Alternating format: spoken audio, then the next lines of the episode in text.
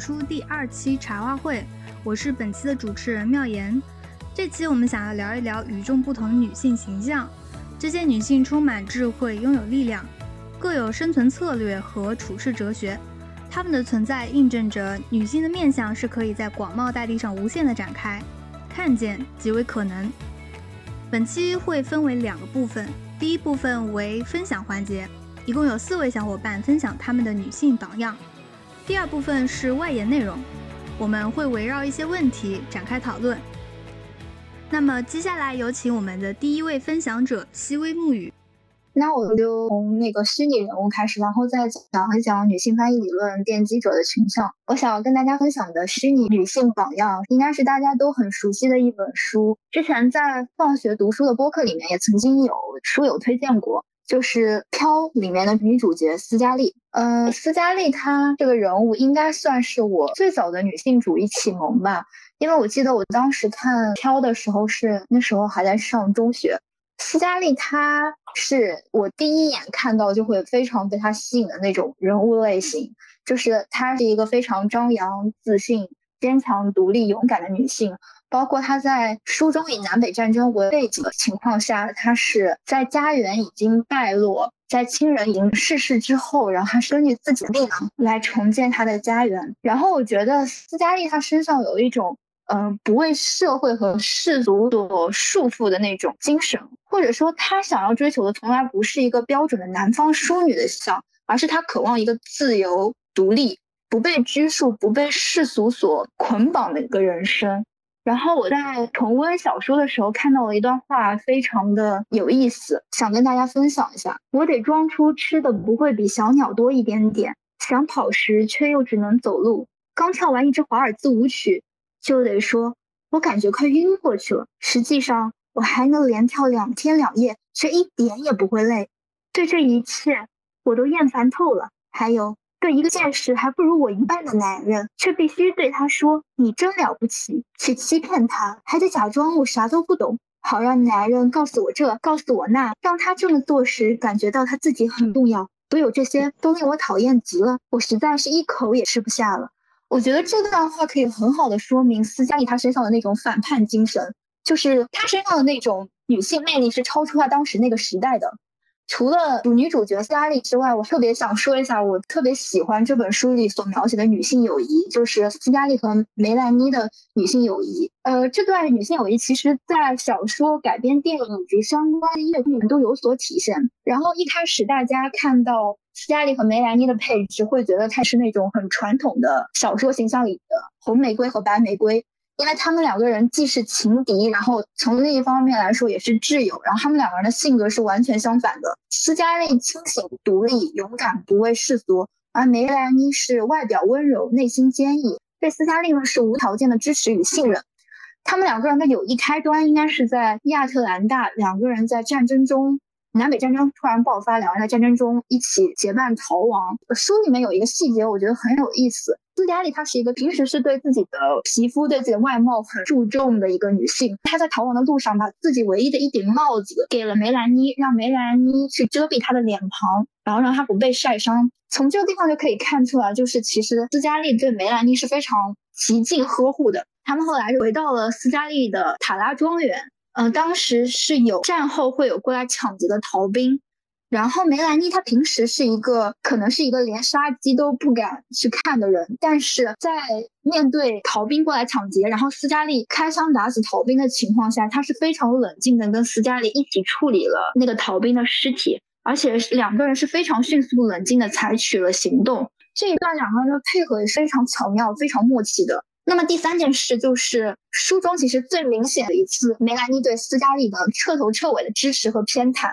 就是当城里的其他的贵妇都在传言斯嘉丽跟艾希里之间的就是男二之间有婚外情的时候，梅兰妮她是第一个挺身而出，在所有人面前去支持斯嘉丽为斯嘉丽辩护的人。而且我发现一个非常重要的点，就是梅兰妮她在生育、重建生活以及死亡这三个重要的人生节点，都是有斯嘉丽陪伴在身边的。所以他们两个人的女性友谊是非常完整的，从头到尾形成了一个很完整的闭环。这地方我想补充一下，就是我觉得梅兰妮和斯嘉丽两个人之间的女性友谊，让我想到了我前段时间读的一篇小说，来自张怡薇老师的《你心里有花开》。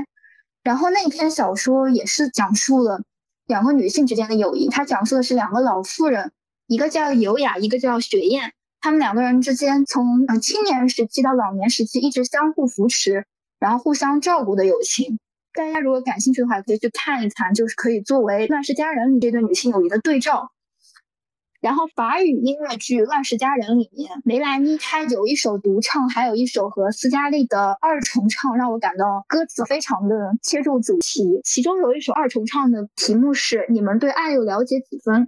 然后里面有几句歌词我的印象很深刻，是梅兰妮的歌词：“你们恨不得他下地狱，但他却在做令你们胆怯的事情，请保持缄默，看他翩然起舞，藏起你们的面具和枷锁吧，他的怒火和泪我都感同身受。”你们对我们的生活，我们漫长的黑夜又了解几分？你们可曾目睹狂风骤雨，以及那些以毁灭告终的血战？那是你们被困于生活的牢笼。当男人害我们受苦时，你们凭什么冷嘲热讽？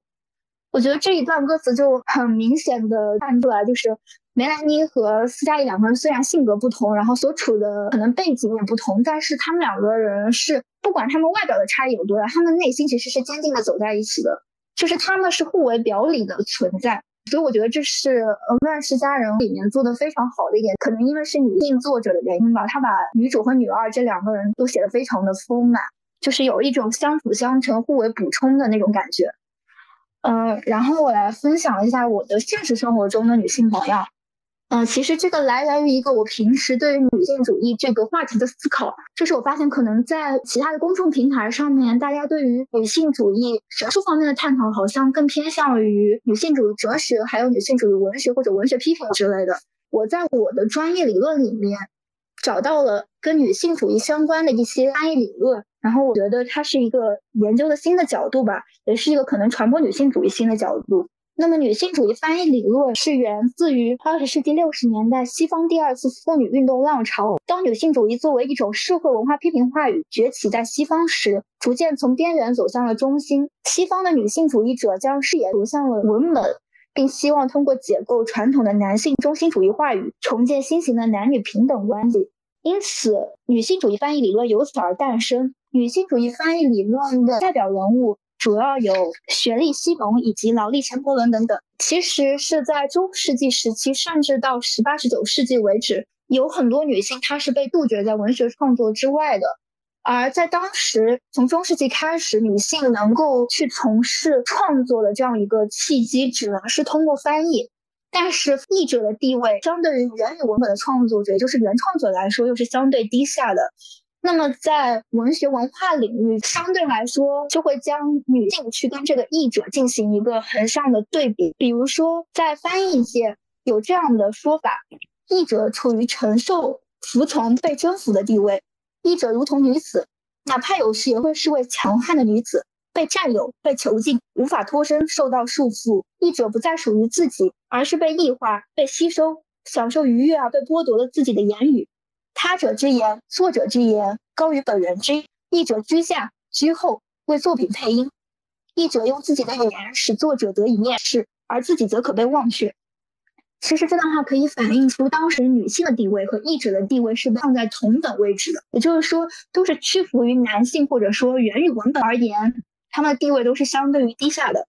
但是女性主义话语或者说女性主义翻译理论是强调了女性译者的主观能动性。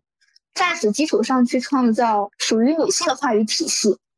女性主义翻译理论认为，在女性的话语理论中，翻译是一种生产行为，而不是再生产行为。翻译就像音乐领域中的拟声，通过戏谑式传说及女性我在他处，使女性遭受话语压迫的情况一目了然。而翻译它不仅仅是对原作的一种重复或者是回声，它也是属于一种译者独自的创造。那么它就在这种话语体系下，它就摆脱了女性译者她从属于原文或者是男性的一种地位上的落后。再比如说，其实对于女性或者对于译者的一种贬低，有一个非常非常非常流行的一句话，就是翻译就像女人美和忠实不可兼得。这句谚语其实是对女性的地位，以及是对于译者的地位是很明显的一种贬低。那么，女性主义理论的奠基者，或者是这些女性主义的学者，他其实是想通过女性主义理论来提升翻译本身的地位，同时也去提升女性译者地位。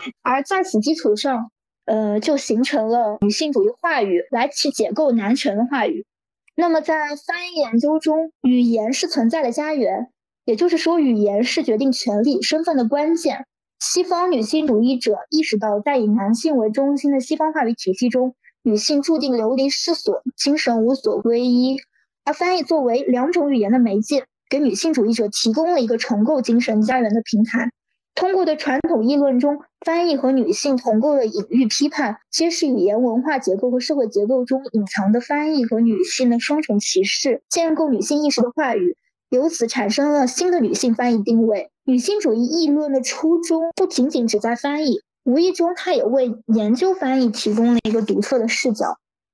嗯，以上就是我的分享。谢谢谢谢西微木语。呃，我想说一下我的感觉，就是我刚刚听到那个西微木语，就是说那个翻译界有一句话嘛，就是那个翻译就像呃女人，然后美丽与忠实不可兼得。呃，然后我会想到那个严复说的“一事三难，信达雅”，很难兼得。我会觉得就是美丽与忠实真的好难兼得。当然，我不想说前面半句话。就是我感觉翻译确实是很难，又忠实于原文，然后呢又翻的它非常的有这个美感，确实是好难。就是我想问一下，呃，你应该是一个译者吧？然后你自己的感觉是什么样的？就是呃，忠实于原文跟它这个语言的这个美感，就是这两者之间怎么样去达到一个均衡啊？嗯，就是我可能还不够资格成为一个就是真正的译者，就是我现在还是在学习中。然后因为我自己的专业是。那个翻译学嘛，我确实自己在翻译实践的过程中也遇到过很多，就是，呃，到底是尊重原文呢，还是说可能是要作为译者，就作为自己的主观能动性，要往里去添加一些东西，便于读者去理解。就是我一般就是有一个划分，比如说正经类的或者科技类的那种应用型的文本，基本上来说，它还是需要比较尊重事实的，因为它传达的是一个比较重要的信息，它是信息类文本。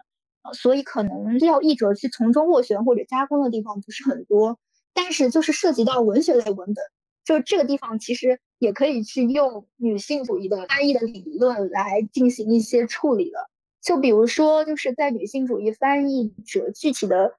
翻译策略而言，弗罗托是曾经说过有以下三种做法：补充、加注和前言、劫持。补充是指译者对两种语言的差异之处予以平衡。是一种创造性行为，而前言和加注则指女性译者对翻译过程的描述。在前言中，女性译者会阐述其对原作意图的理解及其翻译的策略，而劫持是指女性主义译者对原作的挪用，赋予不具女性主义者色彩的文本以强烈的女性主义意识。然后，我觉得可能是在翻译一些原作，它可能就有一些比较强烈的女性主义色彩的时候，这个时候译者。他可以是把一些女性主义的理论挪用到它的翻译过程中，然后给文本增色这样。然后我就想起来，之前好像在豆瓣的图书榜单组看到过一个帖子，就是有一个书友他贴了某本书，就这本书我就不点名了。他的那个译者是一对夫妇，但是呢，他给那个男译者的那个简介就非常的全面，包括他的头衔啊、他的译作、代表译作等等。那个女译者其实是他的夫人，但是给那个女译者的介绍就只有一句话：某某为某某的妻子。就我觉得这就是一种严重的对女性劳动的忽视，也是对女性译者的一种不尊重。嗯，好的，谢谢。然后我还有一个问题，就是呃，我想问一下，就是有没有什么女性主义的作品是你觉得特别好的，但是又没有被翻译成中文的？嗯，就是你接触的原版的，就是英文写就的女性主义作品，可能还是比较少吧。因为我其实看的比较多的也是就是已经被译成中文版。然后我自己个人比较喜欢的一本那个女性主义作品是如何抑制女性写作。我当时在看这本书的时候，觉得它的思路非常的清晰。然后因为我平时就是比较喜欢看一些。文学作品或者文艺作品，它的作者乔安娜拉斯，她本身也是一名科幻的女作者，包括她在这本书的前半部分也引用了来自她作品的一些关于女性主义的隐喻，然后我觉得非常有意思。就是我觉得她的那一段引用，就是让我一下子打开了科幻之门，因为我本身是对科幻不是特别感兴趣的。当时就是看完之后，很想去接触一些科幻作品，虽然她戏称自己不是一个。嗯，女性主义的专业的批评家，但是他写的内容都非常的犀利，非常的准确，切中要害。然后他对于如何抑制女性写作这个大的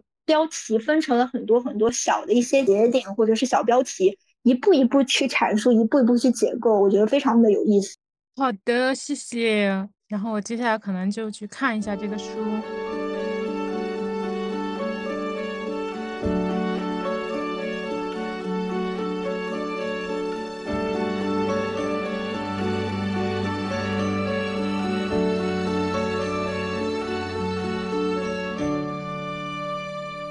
下一位婷艺，Hello，大家好，我是婷一。嗯，今天想向大家分享一位可能都比较熟悉的女性形象，就是宋代的女作家李清照。然后下面我的大部分观点都都来自于我近期读完的一本书，叫做《才女之泪》，副标题是《李清照及其接受史》。如果我下面分享的内容有错误的话，大概率是我自己阅读理解有问题，而不是书里内容本身的问题。最开始我在想，我们平时所印象里的李清照是一个什么样的女性形象？有可能会有不熟悉的小伙伴，所以我就先跟大家梳理一下李清照大致的人生经历。她在很年轻的时候嫁给了丈夫赵明诚，然后两个人一直志趣相投，收集了很多文玩字画。然后后来因为战乱的原因，她的丈夫赵明诚就在路途中身亡，留下李清照独自一人。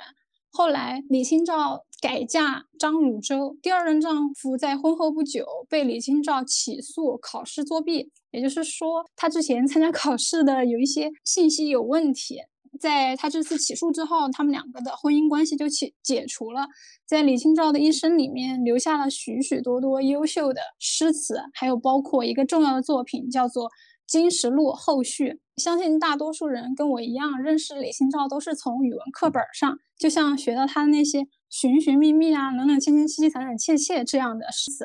就觉得李清照是一个很依恋丈夫的一个女词人。赵明诚外出的时候啊，他就很想念他；赵明诚过世了之后呢，他就很怀念他。反正我以前在读这本书之前，我几乎是把课本上那几首诗词就当成了李清李清照的全部，然后也把他之后改嫁的事儿当做一个花边新闻来了解。但我从来都没有想过，真正的李清照到底是什么样的一个宋朝时候的女词人，她的形象经过了几百年太多太多男性文人的塑造。才留到现在这样一个样子，那他到底是如何被塑造的？然后这个书里面呢，我具体分两个方面的塑造。第一是，嗯，因为我们长期以来都把女性视为第二性，这样的观点呢，就把李清照的天赋和才华都狠狠地锁在了那个婚姻的围栏里面，这样她所有的才华，她所有美丽的词句。都是从属于她作为妻子的身份的，而这种做法其实更是一种巧妙的抬高丈夫的地位的方式。就比如说我们在明清的时候，就是对寡妇的这种表扬，其实还是在重申男人的重要性。就算她是作为寡妇受到称赞，但她没有丈夫就不能成为寡妇。所以你你就会发现，这个历史上有太多太多他表扬女人的方式。同样是在抬高男人身份，所以呢，前面我提到的这种观念呢，就导致我们读到的李清照的作品都是经过精心选取的，也经过刻意的解释，把李清照她自己的人生经历和这个诗词的含义就紧紧的结合在一起。这种做法严重的忽略了李清照本身她的文学作品的独立性和创造性。就比如说，当时同时代的男性如果写了一首很忧伤的诗词，那么我们可能会把这个诗词解释为一种习作，解释成游戏的作品，或者是就说它是一种男子做归阴，然后这种忧国忧民的哀思。但是如果李清照她写了这样一首词，人们就会觉得她又是在思念她的丈夫啦，或者是又是那种多愁善感的情绪又来了，甚至啊会拿这些诗句词句来作为史料。来作为确凿的证据来推测她丈夫的行踪。你反过来一想的时候，你就会发现这个事儿非常的荒谬。嗯，除了前面讲的她的诗词的理解上，第二呢，我是觉得她的形象被塑造的原因就是李清照的寡妇形象。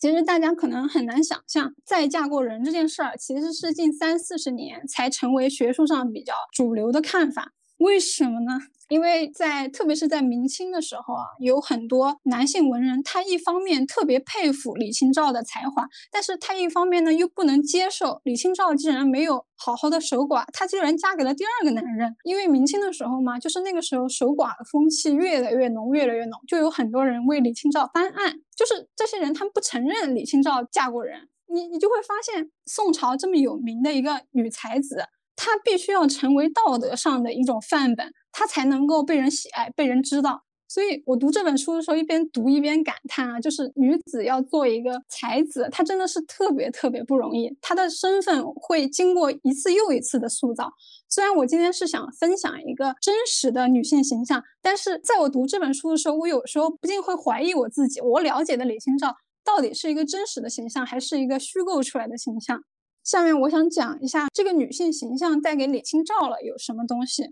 首先是有一个很明显的优势，就是我前面讲到的，嗯，在宋朝的诗词里面有很多男子做归因的现象。就是一些男人，他为了抒发自己的感情，然后他就把自己拟作一个女人。就比如说，就是像屈原的《离骚》，他就有这样的行为。但是呢，我们的诗词向来也也是称赞真实的写作，就是如果你写的是真实的情感，大家会更喜欢。所以李清照的形女性形象，把男子做归因的情况扭转成了真实的情感抒发，他就在真实性上这个地方占领了高地。第二呢，我觉得一个女性。作家，当他写自己的生活的时候，这些男性作家看他的作品，就不可避免的会有一种窥私欲。也就是说，李清照他当时在这个时代里，他是没有办法拒绝的，但他的妥协呢，就这样换来了他施展才华的机会。也就是说，他的性别反而成为了他的诗作的流量密码。我觉得可以这样来看待吧。最后是我在读完这本书之后。我重新从从女性主义的视角还原了一个，至少我觉得吧，更真实的李清照的形象。我有一种李清照终于浮出历史地表的感觉。所以，我真的是有一点一点的越来越喜欢他，就是开始了解这个以前一直是一个模模糊糊的李清照的形象。在读这本书之前，你可能都不知道他是一个，他会为了去寻找灵感，然后就一个人走在那个漫天飞雪的城墙下面。他也喜欢一个人到郊外去玩儿。然后再嫁之后嘛，她遭到家暴之后，她就起诉自己的丈夫。她是知道自己这么做肯定会坐上两年的牢的。他甚至会在后期专门写那个《金石录》后续，来给自己重新塑造才女的形象，让离婚之后的自己的生活更好。你你会发现，这个人他又很好胜，他经常在跟自己丈夫玩什么诗词游戏的时候，硬要赢过他。然后你又会发现，他很聪明，他知道怎么利用大众舆论来为自己重新塑塑造形象。他也。很灵动，他最喜欢一个人出去玩，喜欢欣赏大自然。这些东西是我们在他平时我们常常常常看到的诗词里很少很少能够知道的东西。所以我真的是觉得这本书特别精彩，让我重新理解到李清照真的是一位非常伟大的女性作家。她的形象有真实也有虚构的部分，但无论如何，她作为一个女性创作者，对后世的女性创作者都有非常非常重要的力量。它就像一盏明灯一样，让让我们知道，我们可以做自己，我们可以自由的创作，我们也可以去赢过男人。我在读这本书的时候，不停的被李清照的生命力所感动，所以最后我再推荐推荐大家都去读一读这本《才女之泪》，副标题是《李清照及其接受史》。好，我的分享结束了。谢谢婷宜，你那个时候跟我讲讲说你想要分享李清照的时候，我真的听到这个消息，我特别的开心，因为我自己在给我们这次活动在梳理一些呃可以聊的话题和提纲的时候，我其实当中有想过李清照这个人物，想到他是因为就是也正好契合你刚才讲到的，就是被塑造的这一个问题。我觉得就在李清照这个人物的身上，他很重要的一个问题是，他既是一个书写者，同时他又是一个被书写者。就是他是书写者，是第一，因为他在古代并不是一个务农的妇女。这一点就导致了他可以接受一些教育，然后这些教育又得以让他的才华能够展示，然后他就可以成为一个写诗的一个女性。但是作为背书解者，就是我们在解读他的时候，我就会想到啊，就是同样是诗人，但是男诗人真的是多过女诗人，就是女性在古代就是不光光是。你能够拿笔写字的人就很少，同时你被记录的那些历史也非常的少。女性诗人一，她数量少；二，研究她生活的也非常少，并且她研究的角度往往都会伴随着她身边的人，她并不是作为一个女人存在，而是作为谁谁谁的附庸。然后你刚才讲到有一句话吧，就是作为谁谁谁的谁谁谁的妻子被宣扬的时候，反而是对男权的一种抬高。然后这句话我第一次听的时候是在一个音乐剧叫做《Six》这个音乐剧上面，然后听到这句话，我觉得对我也是启发很大。然后你提到的这一点，我又把这个记忆捡了起来，所以非常感谢。其实这一段话是我在另一本书里面读到的，这本书叫做《内围》，就是。讲宋代的女性婚姻的婚姻生活的这样一本书，对他们还出了，我记得是缠足，还有那个归属危险的愉悦，有非常多一套，但每本都好厚。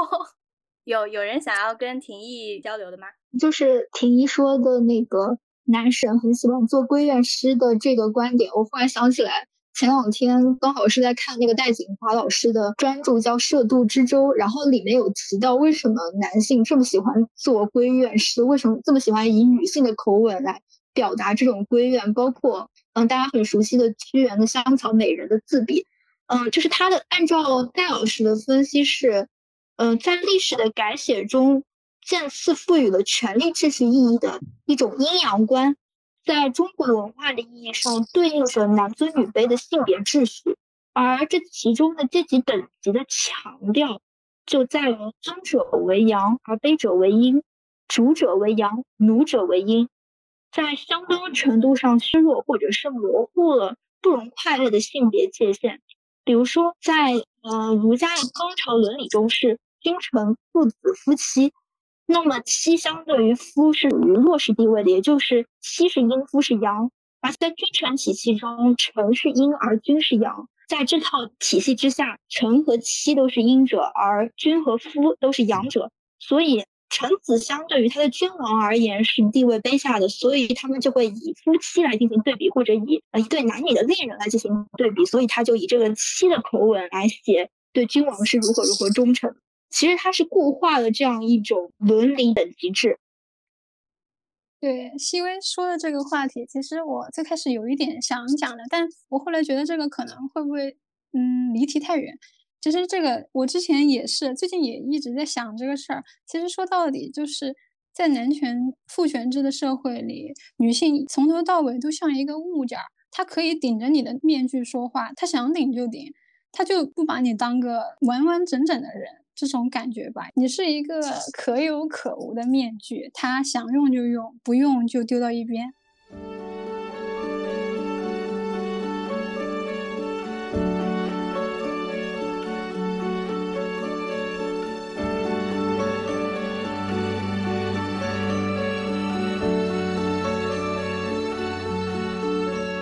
那我们就请松旭。松旭他给我们介绍鲁斯巴德金斯伯格。我今天想聊一下金斯伯格大法官，呃，就是作为美国最高法院大法官鲁斯巴德金斯伯格，从他身上呢，我们可以看到关于女性在二十世纪到今天所面临的以及仍旧面临的困境，我们可以从他身上寻寻求如何抗争的路径。金斯伯格，他出生在布鲁克林的一个并不富裕的工人家庭。他从自己的母亲身上看到那个时代的女性悲剧，她的母亲为了不让外人嘲笑丈夫没有能力养活家庭，即使他们家经济拮据，她的母亲也无法外出赚钱。在母亲的葬礼上，即使家中有很多感到悲痛的女性，葬礼的祷告也无法开始。就是他们好像，嗯，犹太人是，就是他们的葬礼上是要有法定人数才可以进行祷告，而那些女性并不被计算在这个范围之内。即使金斯伯格是作为王者的女儿，但她但她的母亲也是一位非常智慧的女性。她教育女儿保持信念，不要让愤怒和嫉妒等负面情绪占据自己的精力，要耐心教导他人，而不是愤怒的反驳，并且永远保持独立。他的母亲在去世前存下一笔钱，供金斯伯格上上大学，以保证自己的女儿可以获得更好的教育。之后在大学读书阶段。金斯伯格都曾遭遇对于女性的偏见时刻，所有的学校都只招收女呃女性有固定比例，聪明的女生，她们为了不显眼而在公共场合尽量隐蔽自己，或者是要为占据一个本该属于男性的法学院名额而做出解释。呃，面对这些问题，金斯伯格也曾经为了让自己不难堪而回答说自己学学法律是为因为丈夫是学法律的。而自己想要了解丈夫的工作，其实这个决定是她和丈夫一起做出的。在这样的环境下，金斯伯格形容自己和其他的女生像是动物园里的珍稀动物，而学院只是为了证明自己并不存在歧视而专门为女生设置的极少的入学名额。金斯伯格在哈佛读书之前曾参加联邦政府公务员考试，他因怀孕被降为最低等的岗位，并要求在生产小孩之前辞职。同时，在在工作期间，他看到底层官僚主义中出现的不公平现象，那些更加贫困、边缘的公民会被官僚认为更浪费资源而为难。而金斯伯格也曾经暗暗帮助过这些前来办理业务的业务的人。这些行为不但为他的之后的平权行动带来更多的动机，也让他能够看见，在罗伊诉韦德案被推翻后，贫困女性将受到的更大阻碍。因为他们没有足够的钱去其他地方堕胎，也无法因堕胎而请假。在哈佛读书的时候，他需要去学校阅览室查询资料，也因为学校的图书阅览室禁止女生进入而被门卫拒绝。即使他当时央求门卫帮他拿出来那份资料，他只是在门口看也是不可以的。学院是不允许女生住宿，法学院的考试主楼也没有女厕所。所有的一切服务服务型便利在那个年代都是为男性设计的，包括他后来他那个法袍，据他说当时也是没有女性设计的。嗯，可以想来，从法学院毕业，作为一名女性、母亲以及犹太人，金斯伯格她面临了更多的不公平。嗯，法院法官不招收女助理，即使她的成绩在哥大是最优秀的。两年后，金斯伯格离开律所，为了著书，多次前往瑞典。在这个恰好的时机，也让金斯伯格看到更多的女性思潮。二战结束，瑞典女性进入职场，并对本国女性解放的进程不甚满意。金斯伯格他在这当中看到瑞典社会关于男女平等的辩论，在这里女性可以工作，可以根据女性的生育意愿选择是否生下小孩。政府也在平权思想下积极消除性别刻板印象。也就是在这个时候，她认识到什么叫做独立的女性生活。良好的教育以及接触到更先进的思想，让金斯伯格有机会用自己的专业知识为社会做出更多积极的行动。在美国六十年代到呃七十年代，由于经历二战、越南战争、麦卡锡主义时期，在这个糟糟糕的旧时代，美国迎来自由民主思想的发展时期。种族歧视问题、女权运动以及平权运动，随着社会普遍的反歧视意识觉醒，宪法也在一步步建立着公正、平等和言论自由等。社会法则。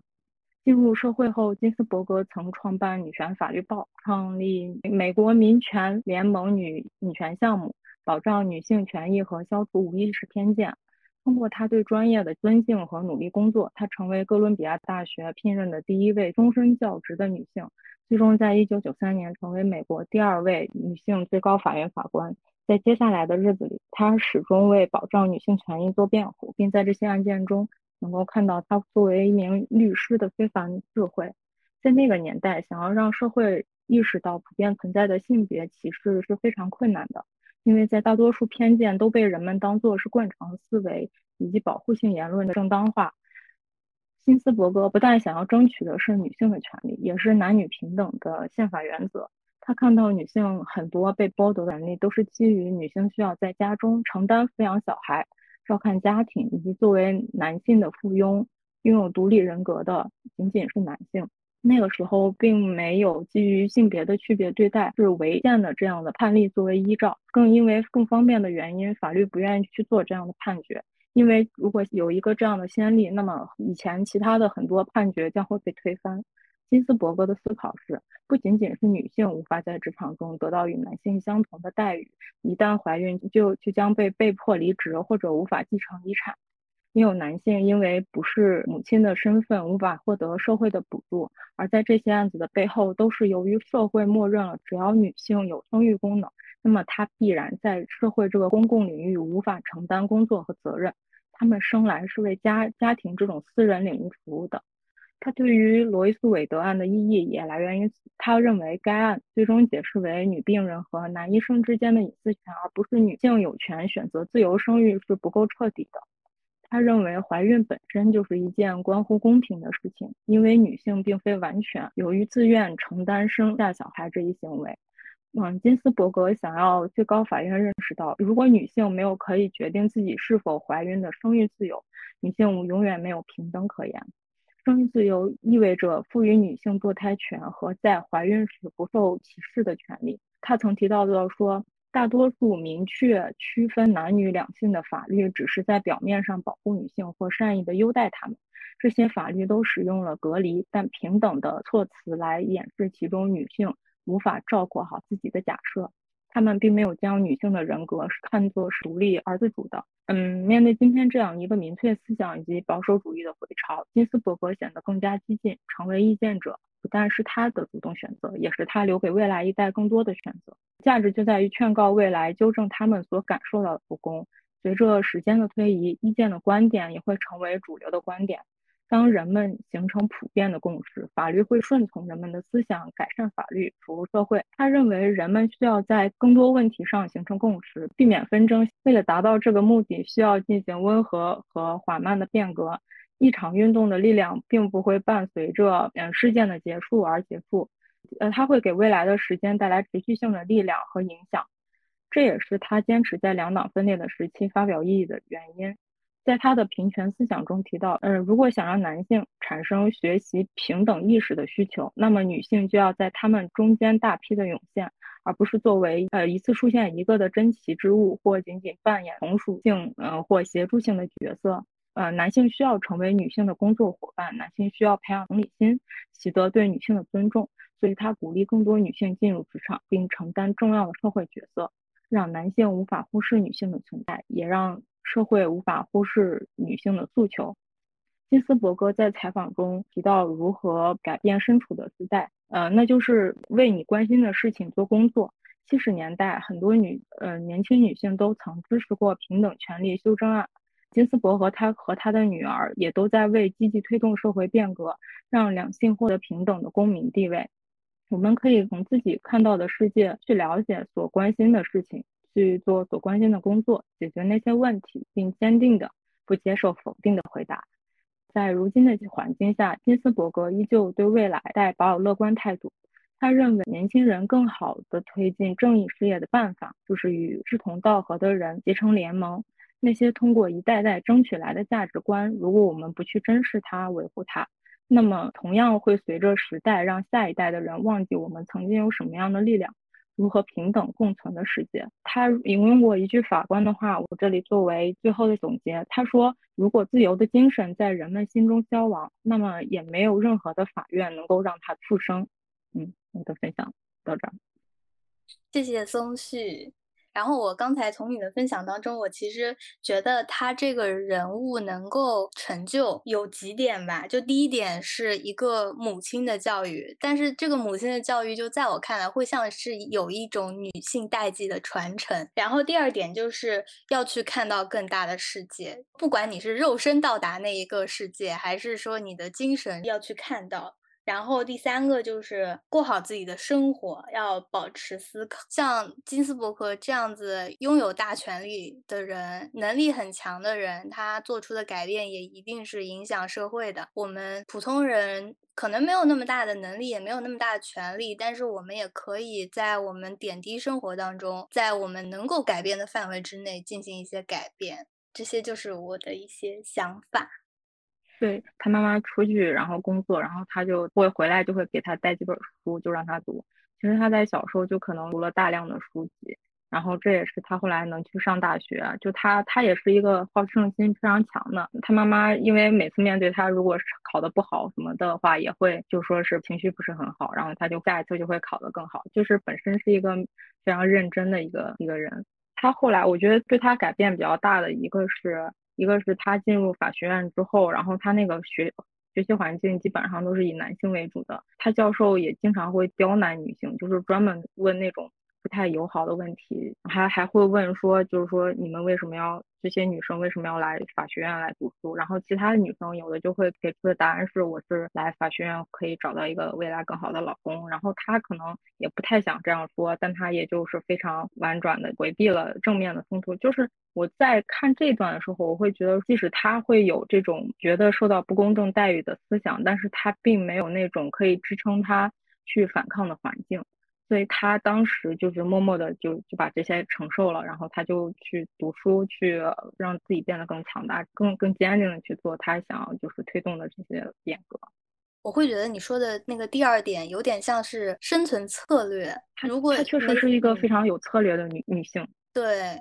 然后我我这可能会差一个小话题啦，因为刚才你讲到他母亲会带书给他嘛，就是我特别想提一下家庭主妇这一块。如果一个女生她已经变成了家庭主妇，那她是否还有改变或者是成为一个女权主义者，改变自己在家庭当中的女性形象的这么一个能力？我为什么想提这一点？是因为是我母亲在我非常小的时候，我会觉得她不是一个那么聪明的人，我觉得她可能只是照顾我的吃喝拉撒，但是她在我智慧或者是认知这一方面并没有花力气，但是直到我长大之后，我才发现，就是我小时候读书啊，或者是报的一些学习班、课外班，通通都是我母亲在这个过程当中提议，并且在背后是付出努力的，但是在孩子面前她没有表现出来。我特别想要把这一点讲出来，是我希望如果有成为妈妈的女生吧，要关注到自己在家庭当中，在孩子面前扮演的角色。我觉得女性女性在家庭里面，她的地位也来自于，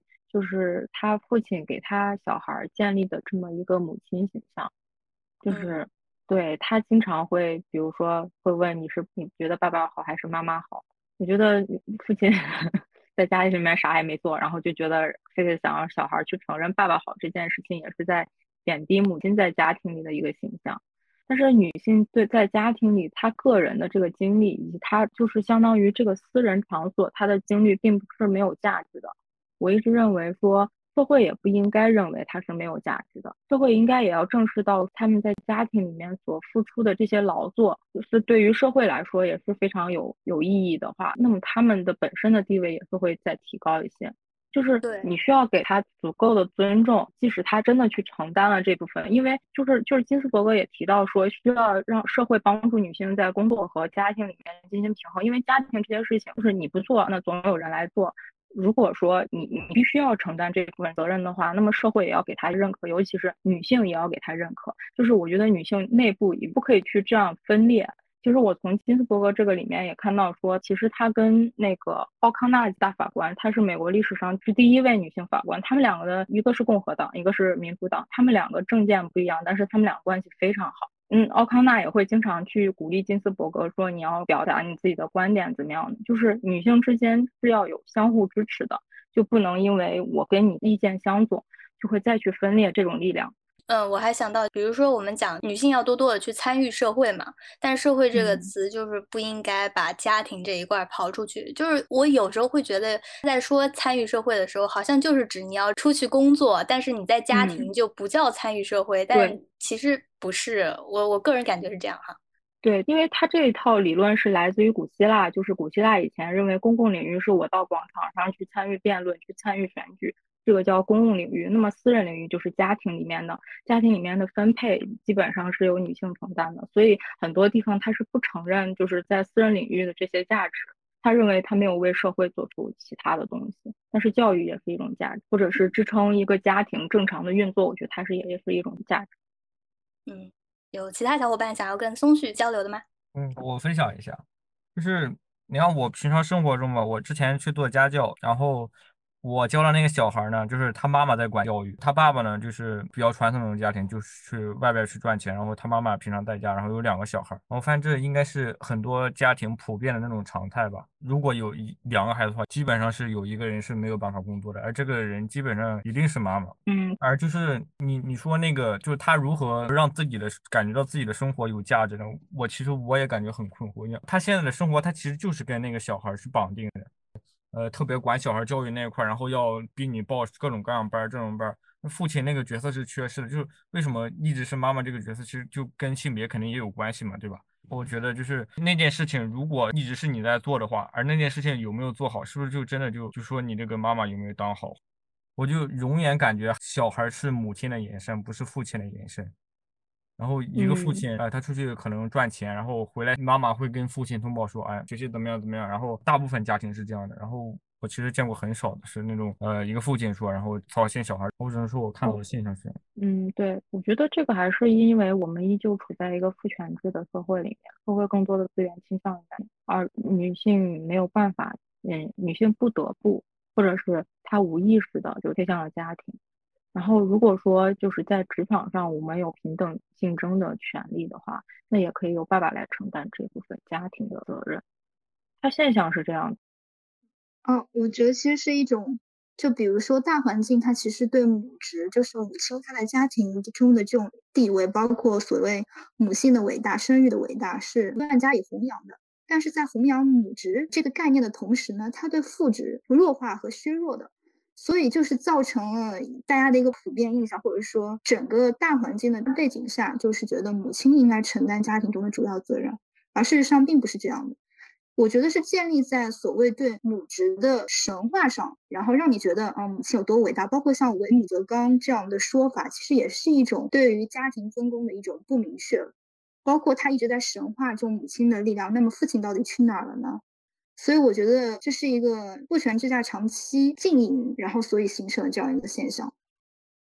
嗯，对，这个我我是认同的，就是会让你感觉到，如果你作为女性，你天然就是要生育的，那么你天然就是要照顾家庭的。那么我雇佣了你之后，你不但是因为这十个月产假，我金斯伯格也提到说，那其实女性虽然有十个月产假，可是男性也可以因为其他器官而生病，需要请这个病假，其实是一样的。其实他还更后面延续的是，女性还要再承担家庭责任，所以才会受到更多的不公平的待遇吧。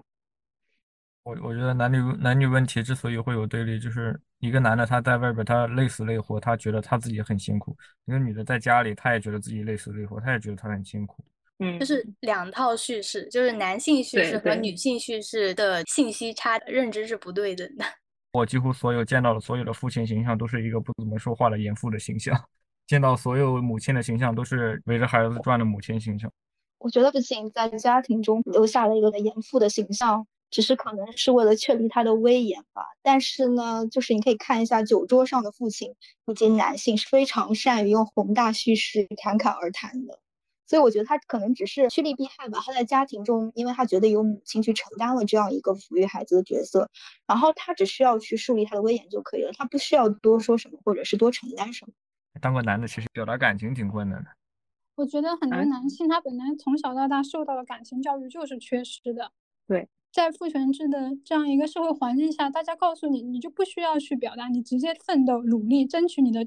劳动果实就可以。然后给女性的一套教育方式就是你要多表达，多维持这种良好氛围，维持家庭氛围，维持社会氛围，你就是这个社会里的情感的调节剂。我最近看一本书，里面提到了一个词，叫做情绪劳动，就是说不仅仅要负责一些家里的无偿劳动，或者是你同样也要外出赚钱，你还要负责来调节这个家里的气氛，然后然后让你的伴侣开心啊，说一些让他开心的话，让这个家的氛围更好。这也是女性的，好像在家庭的一个职责之一。我们长期的社会规训之下，男性和女性受到的教育就是不一样的。很多男性根本就无法，或者是难以表达清楚自己的感 受和情绪。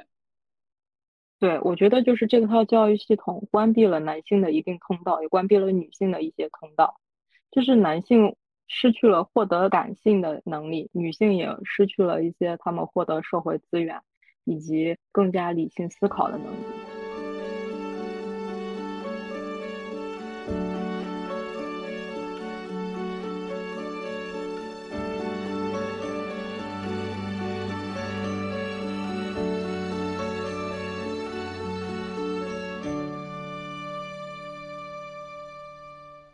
那我就开始我的分享了。今天我想跟大家分享的是一个虚构人物朱凤娟，然后另外一个是我的真实身边的朋友，叫做公公。首先先跟大家讲一下朱凤娟。朱凤娟这一个人，她其实是一个真实的人物，但是因为我对她的认识全部都是来自于戴建勇的摄影集，而这个摄影集的名字叫朱凤娟，所以，嗯，我会把它归于虚构人物当中。并且今天关于朱凤娟的一些分享，其实跟她本人到底是怎样的，嗯，就是没有关系。我只是看到了摄影集当中呈现出来的这么一个形象。首先介绍一下这个摄影集，摄影师戴建勇和朱凤娟是一对夫妻。然后这本摄影集是戴建勇在生活场景下拍下的朱凤娟。嗯，这个呈现出来的效果呢，完全和那些温馨治愈、阳光明媚、柔软和煦的家庭影像不一样。就从中可以看到一个女人充满爱意的笑。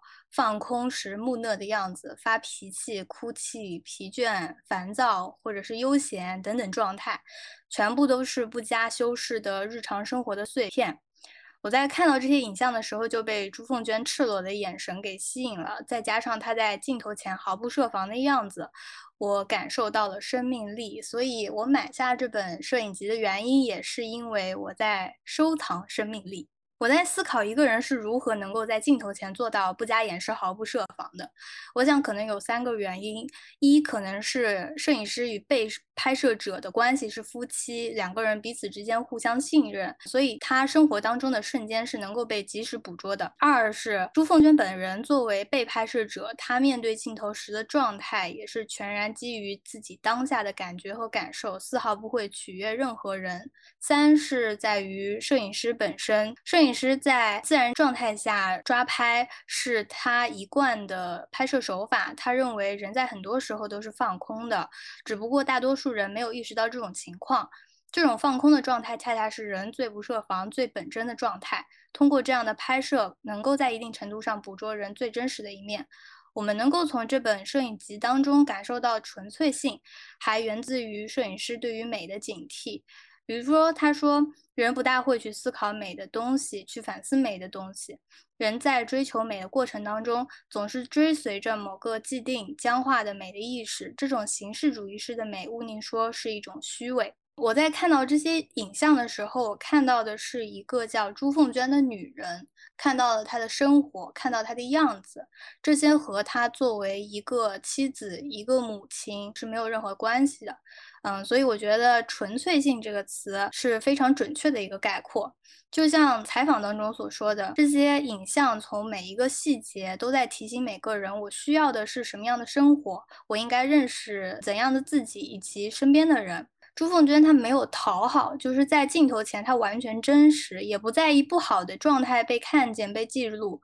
相比那些生活当中，嗯，可能疯狂 P 图或者是不断的调整姿势、表情的行为，朱凤娟赤裸的像荒原里的豹子。她呈现出来的真实会让我觉得害怕又羡慕，因为我不敢，我也做不到。就像日常生活中的自我呈现这本书当中提到的，社会化自我要求我们保持相对稳定的状态。这种状态就像我们自己确定意向之后戴上的态度面具。那么我戴上了一副怎样的面具呢？在生活当中，我给他人营造了一个怎样的形象呢？我选择扮演了一个怎样的角色？但是或许这些又都不是最该问的问题。我今年下半年意识到的是，我是否信任除我以外的一切。朱凤娟很显然，她是相信的，因为信任，所以赤裸；因为赤裸，所以自在不拘束。这就是我关于朱凤娟的一个分享。接下来再讲讲我身边的一个真实朋友公公。公公他比我大五六岁，然后认识他的时候，他刚刚毕业，成为一名大学老师。他是辅导员，然后我是他的学生。虽然我们俩之间的身份是师生关系，但是他并不是我在小学或者是中学当中见到的那种老师，因为他更年轻，跟我们年纪相差也不大，所以说就会很有亲和力。比起师生，我们之间的关系会更像是朋友。他给我们上课不多，但是经常给我们一些思维拓展的东西。而且当时我们刚刚从应试教育的禁锢当中解放出来，就很希望能够接触并且看到一些新鲜的东西。对于自我的塑造、精神的追求，也都是处于懵懂起步的状态。这个时候，就是他会给我们讲他在香港的一些学习经历，他会把他装了一百多本书的网盘分享给我，就非常具有开拓性。然后他还会给我们做一些主题的活动，比如说他给我们办过读书分享会，就我就很喜欢这样子的活动。当时的感觉并不是有人在指导你读书，重要的是有人在陪伴。他还给我们开过电影放映会，就是放的那一部就是《死亡诗社》。是他会在我们开班会的时候，就是问我们将来想做什么，会逼迫你去想一些可能性。他自己会很认真的过生活，他当时的周末活动也会很丰富，他经常讲一些人文艺术的东西。虽然我没有参加讲座、展览这样子的活动，但是因为他展现的面貌，就是让我看到了一个女性在工作之后其实是可以这样生活的，就是非常的自由。虽然他没有摇旗呐喊似的让我去接触一些新东西，让我去进行女性觉醒，但是因为他的人格魅力，我会关注他喜欢的东西，比如。比如说电影啊、书啊，甚至穿衣打扮和发型。他当时的发型是那种法式卷毛，一头黑，挺优雅的。然后同时也会很自觉的去跟上他的思想。所以他对我的影响就在于他分享的内容对当时的我来说是很有冲击力，就是打破了思维的局限。然后做个类比的话，就可能会像是近些年有些人第一次听到海马星球，或者是某个不能说的播客。然后更重要的一点是，一个女性或者说是一个人吧，她可以如何生活，她可以是什么样子的，她可以喜欢什么，关注什么。而我当时对于未来生活有很大一部分的想象，都是来源于她。然后等我离开学校之后呢，我其实还是会很关注她，就是她的。变化也是非常惊人的，但是又让人意料之中。就是这样一个很有追求、热爱生活的人，无论在哪里都会过得非常自在。现在他还是一个即兴的戏剧厂牌的创始人。然后他是怎么走上这条路的呢？就是一开始他只是对电影非常感兴趣，所以他去参加电影相关的讲座，然后找到了一些同好，认识了一些电影圈的人了。过后呢？因为这方面的机缘，所以他后来翻译了一本电影相关的书。随着他在这个领域的尝试，他参加了很多的戏剧工作坊。嗯，接着就是确定了他对于即兴戏剧的偏好，所以他就专注这一块的学习。同时，在学校里面，他还会继续给学生戏剧社团做指导老师，把学到的东西再分享出去。有了这些尝试和积累之后，他就创办了自己的厂牌，然后接着就带着自己的团队去戏剧节，去给公司做活动、开工作坊、做呃即兴戏剧的推广。回顾他的历程，就是看他如何一步步靠机缘走到今天，其实是一件我觉得非常有意义的事情。这也是为什么我今天特别想分享他。我会觉得。分享一个我身边的普通人，可能会比看见其他的女性领袖或者是知名学者更加能够带来希望，更加能够带来参考价值。因为这就是一个平凡的人，智慧、才貌、金钱、阶层这些基因彩票都是很暴力的，有和没有之间的区别，有时候就是不是靠努力能够弥补的，这是一个非常残酷的事情。但是没有的人，难道就？别无选择，毫无办法吗？没有的人就不能得到幸福吗？我一直坚信两个观点：一是人永远都是有选择的，除了 A 和 B 两个选择之外，有时候不选择也是一种选择；第二个就是幸福是每个人的权利，只要你允许自己幸福。公公就是一个普通女性如何过上自己热爱生活的例子啊，希望大家自己从这样子的故事当中感受吧。我的分享就到这啦。哇，我好喜欢这个故事。我感觉就是这些做戏剧和喜剧的，或者这些喜剧的人，有好多都是那种特别日常的职业，然后慢慢去做自己做自己喜欢的事情。我经常在他们这种人身上听到一些非常激励我的、激励我的事情。我现在给就是感觉就是。戏剧当中有很多的概念，比如说像即兴戏剧当中有一个 yes and，就这一句话吧，就本身它也带着生活哲学的魔力。就是去年，哎，前年那个戏剧新生活，然后黄磊把就是他的，其实我觉得他们之间应该都是认识，什么赵小松那些人就叫叫乌镇那边，然后我也觉得他们每次就说到自己特别的贫困，但是又特别坚持自己做自己喜欢事情的时候，就觉得好有勇气。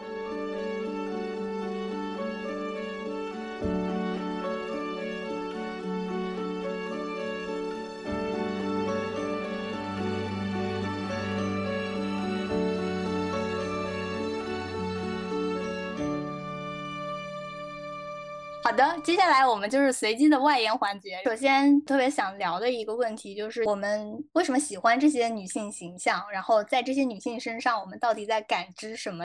我我先来说吧。嗯，因为我看过很多女性的作品，就是有一些给我感触很深的，就是它其实跟性别并没有特别深的关系。就是你作为一个男的，就他所书写的那些东西，虽然是关于女性的那种经历，然后你同样做，你同样可以就是感触很深。我之前看那个费兰特的四部曲，然后我就发现他书写的那种经历，几乎所有的都是关于两个女性之间友谊之间的事情，也同样可以产生一种共鸣式的东西。有一些感情应该是人类共通的，就是是不分男女的。虽然它是关于女性的，但是一个男性同样可以想象自己处在一个那样的处境下，处在那样一个环境下，或者某一段感情中是一种什么样的体验。我同意你说的，情感是人类共通的。然后，因为拥有情感的能力，所以当一个真挚的表达放在面前的时候，是能够被感知的。还有人想要 表达一下的吗？没有的话，那我来说一下。我刚才其实，在介绍朱凤娟、介绍我的朋友的时候，我就讲到了一点，就是因为这些女性她身上是具有生命力的。我觉得“生命力”这三个字就可以。代表了一切吧，就不管她是一个，比如说像郝思嘉那样一个倔强的一个女性，一个不愿意服输的一个女性的形象，还是像梅兰妮那样子一个。外表柔弱，但是内心坚毅的这样的女性形象，不是说女性在外表一定要是柔弱的，或者是她但凡粗暴一点，或者是但凡直接一点，她就不够女人了，就不是这样子，而是说她身上具有的生命力，能够让她去表达自我，能够让她去愿意热爱生活，过得更好，这个是我很喜欢的。下一个问题就是，我们对于女性的要求现在会不会变得更加严格了？我其实。看这个问题，我特别想知道严格是怎么个严格。就比如说，我们对女性是有一个框架的，不管它是一个女权主义的框架，还是男权主义的框架，但是这个框架都在收缩，就是对它的要求标准会更高。比如说，你原本一个动作可能做到六十分就好了，但是我们现在会把这个标准提到七十分、八十分。我觉得共存是就是，呃，是一件非常重要的事情，就是。你需要让他知道，就是先从他的行为里面获得一些自信，获得一些支持，就是让他能有一些正向的情绪了之后，然后再让他去感知到一些社会共有的一些氛围。我不是很喜欢就是主动去批判，比如说他做的不够好，因为他做的不够好，背后他一定有他自己的家庭原因或者是一些背景，就是光看他不够好这个事情有点太主观了。你你是你是这个意思吧？就是说，我们对于一些女性的意识不够强的人，有更多的批判。就是像很多影视剧当中也是这样的。比如说，你如果追求爱情的话，以前啊可能会觉得你很勇敢，但是现在的话可能会觉得你这样是飞蛾扑火，就是为什么要走入一个坟墓？大家会带有自己的想法去看待这个角色，然后会说他，嗯就觉得他不够完美。但这个有的是大家概念当中的完美。我我个人是不是很喜欢对他个人行为进行更多的批判？就是我需要看到他他是不是因为呃在社会上没有获得就是更多的权利而得到的这个结果，就是有一些他不是一个他自己能感知到的原因，而他如果真的能获得更多、看到更大的世界了之后，他会自己去习得一些他想要知道的方面。但是我们提出七十分的标准，就是营造新的社会环境啊，不是吗？对，就是普遍的社会环境是由呃，就相当于我们已经有一部分人有意识觉醒了，去去就是形成这样一个环境。然后这个环境之下，就是说不要对那些嗯，我们认为可能还没有这么意识的人进行更多的批判。就是嗯，我是觉得说更更加是鼓励一个更好的一个氛围，会把这些矛盾不是激化和分裂，而是能把它变得更好，就向前推进。所以这个我是特别赞同金斯伯格的原因，就是我觉得他是一个缓和的、温和的人，在对于女权这件事情上。呃，我个人的观点有点不太一样，就是我觉得可能针对某一些行为的批评，这样的声音不一定就是不好的，因为矛盾它存在就是需要去解决的嘛。我不赞成的是一种身份政治，比如说你是哪个派别，或者说给一个人随便的下标签。但是我觉得对于就事论事，就他这种行为而言，你是指出来他可能女性意识不够怎样？我觉得对他本人而言也是一种成长的契机嘛，这样他可以有机会更快的去觉醒，他可以主动的去，呃，去接受这样一种可能对他来说是新的冲击，在他日后可能会觉得对他非常有益的一件事情。对，但是如果太过于针对于人的话，我觉得稍微有一点。因为他现在有一个原因是，就是他以前可能只接受他身边的一两个人批判，可是他现在可能要接受全网二三十万人的，倒倒没有那么夸张，就是更多的人的批判。就是说，可能行为上是可以指出批评，但是不要针对于某一个人吧，它是一个现象或者怎么样。嗯，对，因为我觉得本身女性主义或者说女权主义，它是一个去中心化的一个理论叙事，它本身就是不太赞成或者不太支持去造神的，所以不可能会对任何一个人或者说是对任何一个身处社会大环境中的女性要求她做到像神一样。但是我觉得，如果啊，她作为一个公众人物，她的行为可能是跟她平时所宣扬的女性主义有所偏颇的话，我觉得出现批评的声音，对她未来的一种呃改变也好，或者者是行为的一种完善啊也好是好的，但是我不赞成的就是身份政治，就是上来给给人贴标签这样。但是我觉得对于行为的批判是一种很合理的声音。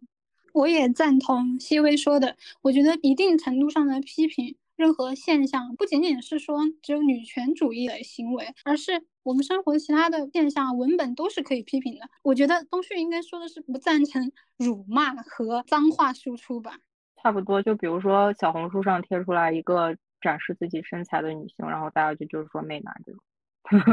大概有举个例子。觉得展示身材并不一定是媚男，就是如果他稍微哪种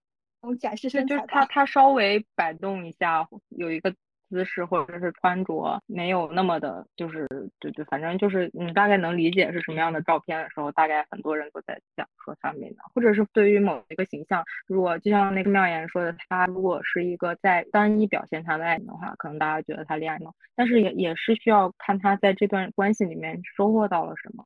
如果他真的收获到了他想要的，而且并没有让他的他的一个地位上面被贬低或者怎么样，我觉得他也并不是一个真正的恋爱脑。他不是真的去依附那个男人，而是追求到了他想要的爱情。大家讨论比较多的那个薛平贵与王宝钏嘛，但是其实在我这里，我觉得对于王宝钏，仅针对剧版啊，我听说就是戏曲版，因为我没有看过完整的戏曲版，戏曲版好像可能跟剧版有一些不太一样的体现。我觉得。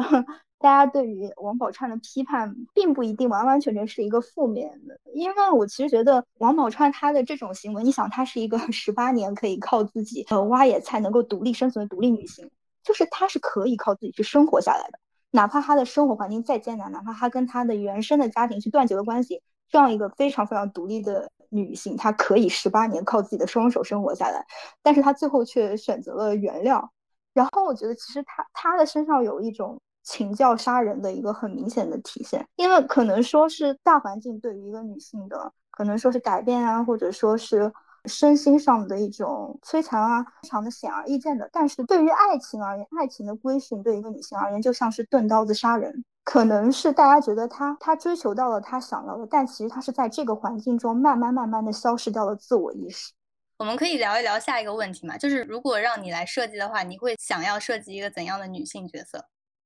就我我来说一下我的吧，就是一个非常非常不成熟的想法。我有点想要创作一个就是女性史观，然后她是可能是生活在封建时代，但是她是一个突破男权体系、执笔去写妇女史的这样一个女性知识分子。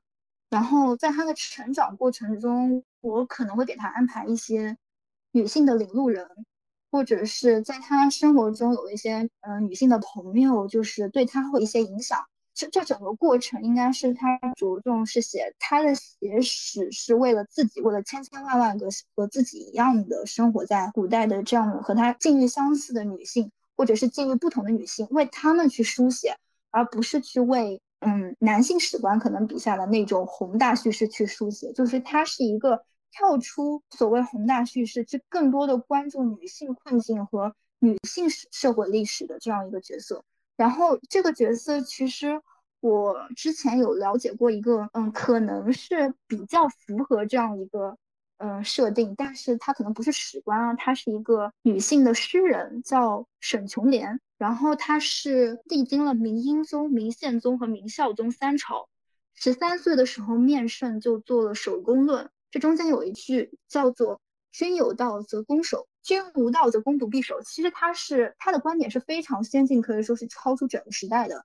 这句话的意思大致就是说，如果君主嗯有道义的话，那么臣子就可以替他守住江山；而君主无道的话，那么就不必为他愚忠，或者是去替他守这份江山。我觉得其实他的观点非常的具有先进性。然后沈琼莲他自己也是一生未婚的，他曾经拒绝成为了明宪宗的后宫。孝宗时期升任明代女官的最高品阶，正五品上仪，因此也有女阁老之称。她其实她的一生就是是我这个设想的一个原型吧。虽然跟女史官可能的身份还是有一定差距，但是她的整个人生道路给我们提供了一个封建时期的女子除了嫁为人妇还有别的选择吗？这个论题提供了一个新的答案。我讲一下我的吧，就是西微讲的特别的具体。然后我可能就只是想讲讲几点我想要的需求，嗯，因为我我们在荧幕或者是文文学当中看到了太多被拯救、被保护的女性，我不希望再看到被拯救、被保护的女性了，就是我希望看到一个有爱的能力，同时也有被爱、接受爱的能力，但是她没有那些被拯救或者是被保护的这种渴求，她不会是一个弱小的依附。他可以很自由的游走在天地的角落之间，但是具体的情节或者是具体的角色，我就没有太设想了。啊，我喜欢的女性角色，我喜欢的女性角色就，感觉，跟你们也有重叠的部分。先的就是她必须对自己所做的事情感觉到自由啊，比方说他要不要跟一个人步入一段关系，他既不会感觉到他必须跟他步入一段关系，也不会感觉到他不能跟他步入一段关系。然后还有就是最好有点钱，还是有点钱有点闲，作为自由的保障吧。哦，好像真的只有这一点，但是自由的话又太宽泛了。那我就直接说形象，我就觉得写那个夏牧场的李娟里边的那个女性角色，然后我挺喜欢。下午可以去骑个马去河边睡觉，然后。没事的时候摆一摆小卖部，还有沃尔夫的那个形象我也很喜欢的。有人来就接待他们，然后没有人来的话就可以写一天书，上午写书，下午下午看书，去跟布鲁姆斯伯里的那群人聚一聚。然后没事的时候我还写文章，感觉听下来你们想说的应该也是自由，就不会被各种东西限制。我感觉我也没有什么设定别人的能力，但是我会比较喜欢一些特质，就是他会有他自己的独立思考。不管我们觉得他是对的或者是错的，就是，但是他会从他的周围去出发去思考一些问题，而且他是知识型的，就是他会有比较渊博的知识，是我喜欢的这种女性形象。然后就是他会有他自己的一些生活上比较比较可爱的小爱好，你比如说种种花，或者是去听音乐剧这种小爱好，就是一个非常鲜活的人。他只要是真的热爱生活，以及真的知道他自己想要的生活是什么样的就可以了。那松旭，我有一个问题想问你，就是你会给你的角色增加，比如说像是反差萌这种设定吗？我觉得反差萌这件事情就是一件比较奇怪的事情，因为每个人他肯定在某一刻跟他其在另外场合需要不同的角色转换。嗯，他只要他这种反差萌不是因为环境做出的，而是因为他自己认为他这个行为在他这一刻感受到愉悦，我觉得这个就是可以的。因为我刚才就是从你说的，突然之间想到有一些，比如说塑造的一些冷冰冰，确实就是没有那么多女人气质。我不知道这个用词是不是准确的，就是没有那么多女人气质的这种角色，她没有那种柔和照顾家庭，是一个照护者、照料者的角色。他就是一个规则制定、规则秩序的维护者，但是会展现他的另一面，产生了反差。那个反差又是服务于他异性的魅力，也是服务于给男性提供一些愉悦的乐趣。我会觉得这样子的一个反差可能会有点恶意。我特别同意你刚才说的，就是一定是他因为自己想要去做、喜欢去做，然后拥有了这样子的一个不同的行为。对对。就是他不是因为他需要在这个场合，然后附依附于什么原因去做出这个行为，而是他在这个当下，他觉得这样子他是做的是舒适的，然后就就可以了。就是我觉得不要也不要就是去设定太多，给自己设限太多，或者就是你接触的所有事情，所有的特质都可以集中在你这个人身上，只要你自己是一个和谐的，是一个可以可以共处的一个状态就可以了。我最近刚好在创作一个小文章，所以刚好可以分享一下。我希望我笔下的这个女主角，她可以不受到那种我一定属于某一个人这种想法，尤其是她并不觉得男主角只有一个人，就是后宫三千是这个意思吗？也不是说后宫，就是她人生的主角 只有她自己，然后她并不觉得某一个男人一定是她的真命天子。是对于情感的选择比较的。靠个人判断吗？不是，你提到了个人选择这个事儿，就是你还是觉得他最后会选择一个人，所以我觉得这个可能表达出来有点奇怪啊。就是我始终觉得他不一定觉得自己就一定在这种关系里属于某一个人，他只属于他自己，他的感情只是他的一部分。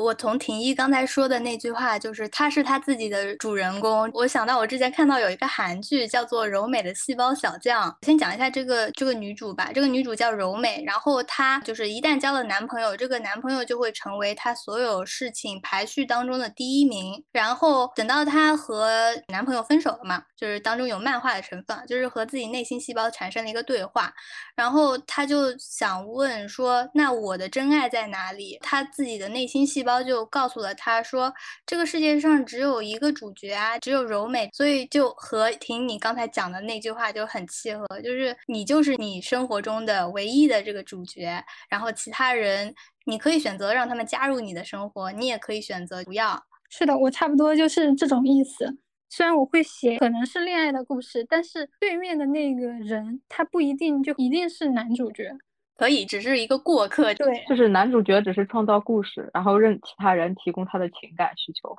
是的，就是我刚刚想到一个，就是只属于自己嘛这个主题，然后我想到我之前看过的一部非常非常喜欢的德奥音乐剧，叫《伊丽莎白》，然后它里面有一首就是女主角的独唱，叫做《我只属于我自己》。然后这首歌我觉得歌词特别的振奋人心，就是她不想要被这个宫廷礼仪束缚，然后她不想要。就是被他既定的命运所纠缠，然后他只想成为他自己，他想要做他所乐意去做的一切事情，然后去摆脱世俗的束缚，去摆脱命运对他的引领，然后他是完完整整的属于自己的一个独立人格。然后我觉得这首歌就是推荐大家去听一下，然后我觉得本身旋律也很好听，然后歌词也非常的棒。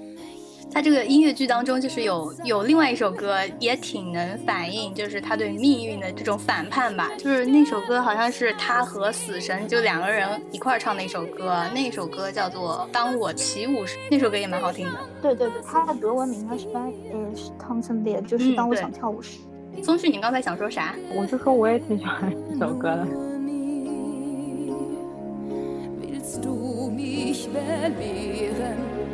Dann zwingst du mich bloß zu fliehen vor der lästigen Pflicht. Willst du mich bekehren, dann reiß ich mich los und flieg wie ein Vogel ins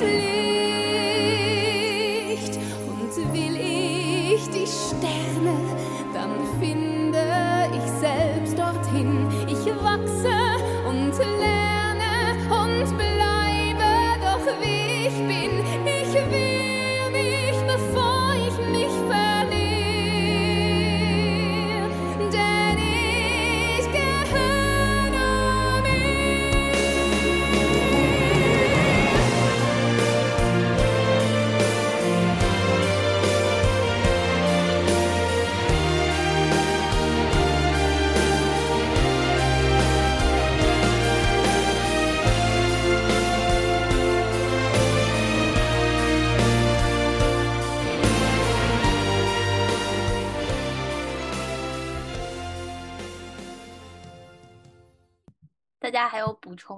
我们接下来就最后一个问题吧。我们看到了这些女性形象嘛？那看到这些女性形象了过后，生活当中可以怎么做呢？对我们有什么指导意义呢？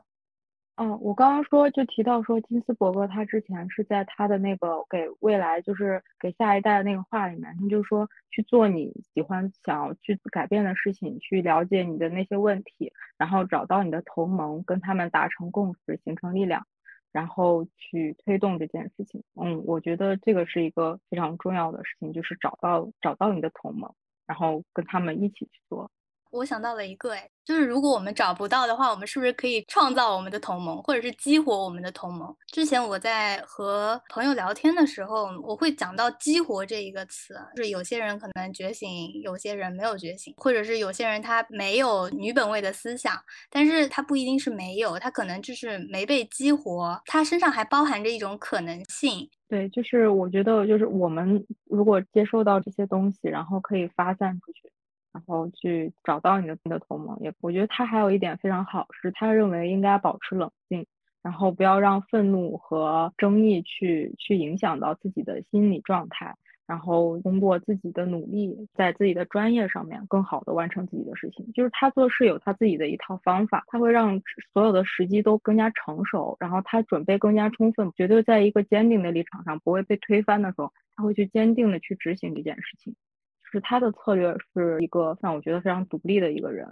非常独立也非常非常坚定的一个人。我觉得我所有就是嗯分享的或者没有分享的，然后一直在我嗯人生路上就是对我有所指引的一些女性榜样，她们可能是我的女性主义的启蒙，也可能是在我女性意识不断觉醒的一路上，就是伴随着我一起成长的一些角色。然后包括像女性主义翻译学派的。嗯，这些相关的文献，它其实是既打开了我的学术之窗，也就是为我们传递女性主义的相关思想提供了新的思路嘛。因为其实我觉得女性主义翻译学这一块，可能在女性主义传播上涉及的还是比较少的。然后他们这些所有的，嗯，在今天得以被书写、得以被我们女性所看见的这些女性榜样。也更让我意识到女性主义得以延续至今的不易，以及我们对他们的这些精神的一些批判性继承吧。对，希薇，你刚才讲的就是很好，因为我之前没有太接触到，只是自己在看书的时候可能会觉察到一点点。但是你今天分享的，就是会给我们带来很大的启发。我就是想用一个相对来说比较轻松或者说相对通俗一点的话语来阐释一下这个理论，就是因为可能就是像学术上对于它这个专业领域的研究肯定是数量是不会少的，但是就可能是以今天这样一种讨论的形式来去阐述出来或者重新解构出来的话，我希望是一种比较嗯轻松然后比较通俗易懂的方式。然后这样子的话，就是可能我们以后就是在谈到这个女性主义话题的时候，可能就不止于女性主义哲学或者女性主义文学或者是文学批评这种大家都已经比较熟悉的分类吧。然后就是可能也会提供一种新的视角。所以今天也很感谢你来分享，也谢谢大家。说一个我自己的吧。当我们看到有这些女性形象的时候，像我今天为什么要分享一个就是普通的朋友，是因为我觉得这是一个。对大家来说，也许能够有参考价值的，就是他就是我身边的普通人，然后他过上了他自己热爱的生活。我在他身上看到的这样的可能性，所以我的人生选择当中，我也多了这么一项选择。然后我自己的嗯人生道路会拓宽了非常多，这是一点。第二点就是我会意识到，就算我是一个普通人，我也是可以有能力做到一些事情的。在受到了启发了之后。我们是可以在生活当中从非常小的事情当中去实践的，就比如说我最近在训练我的输入法，就是输入法当中它打 T A 会出现的单人旁的那个男他嘛，但是我现在就是训练它打 T A，第一个跳出来的是女他，然后包括比如说你在骂人的时候，你会修正自己语言上面的一些辱女的词汇。然后会用一些其他的话来代替，这个就是我在 生活当中做的一些小事儿。对我，我真的非常赞同这个观点。就是我觉得，嗯，女性主义，大家可能一开始对它的一些认知建立，嗯，无论是网络啊，还是是书本啊，或者是影视剧中的一些，嗯，形象啊也好，或者是理论也，或者是文字也好，就是都是比较抽象的。其实女性主义它最后由是有理论回到实践的，而且我觉得就是每一个女性个体的努力到最后都会像涓涓细流汇聚成汪洋大海一样，任何一点小小的改变，它足以撼动世界。对，比如说，当我们看到一些女性主义的文章，或者说是女性主义的书籍、女性主义的形象角色，然后听一些播客，是否能够就是不只是停留在听，或者是是否不只是停留在我接收到了这样的信息，而是让这个信息真正的能够在生活当中去实践起来。嗯，我觉得也就是通过我们的行为可以去向外输出，也是一件非常重要的事情。就是我们可以通过文字，可以通过比如说摄影。其实我本来想在女性主义主题的有一个摄影项目，那个人可能他没有对外发表。我们老师只举的一个例子，就是他的名字叫“房间有一头大象，我们却视而不见”。就是在福建那种偏远地区，他可能有一些重男轻女的思想，然后他会用一些图像、一些隐喻去表达，就是他比较的隐晦，但是又很直白。就是我们可以用任何我们想要做出的表达行为，去把这些想法去传播出去，然后让更多人意识到，就是意识到一些行为可能是不太合适或者是保守的地方。东旭，你说这个会让我想到国外的一个展览，然后他做的那个展览是收集了一些。遭到性侵和强奸的女性，她们事发那一天穿着的衣服，然后把她们那个衣服展示出来。就是展示了过后，你就会发现，大家总是会说啊，你这个人遇到这样子的事情，一定是你穿着暴露。但是恰恰相反，她们穿的衣服就是很正常，甚至穿着运动服也没有那种很暴露。然后我觉得他这一个展览办出来了过后，实际上就会对。你穿着暴露，所以你遭到了性侵，所以你活该被强奸。这样子的话语对他是最好的一个反击。对，就是其实，在摄影项目和艺术项目里面有很多这种进入公共视野的这种表达。就还有一个项目是，就是更加科学的一个，他就去采访了很多有那个结石的女性，然后他们最后成了厌食症，可能是很多原因，有比如说对自己身材不满意，或者是情绪上的原因。他把那些女性就是很直观的身体，就是就是瘦骨嶙峋那种很直观的身体拍摄出来，以及记录她们平时的一个状态，然后他做成了一个展览，就会让大家很直观的看到，就是说我这些女性的情绪，还有这些女性的一个生活状态。本期茶话会到此为止啦，感谢你的收听，我们下次再见喽。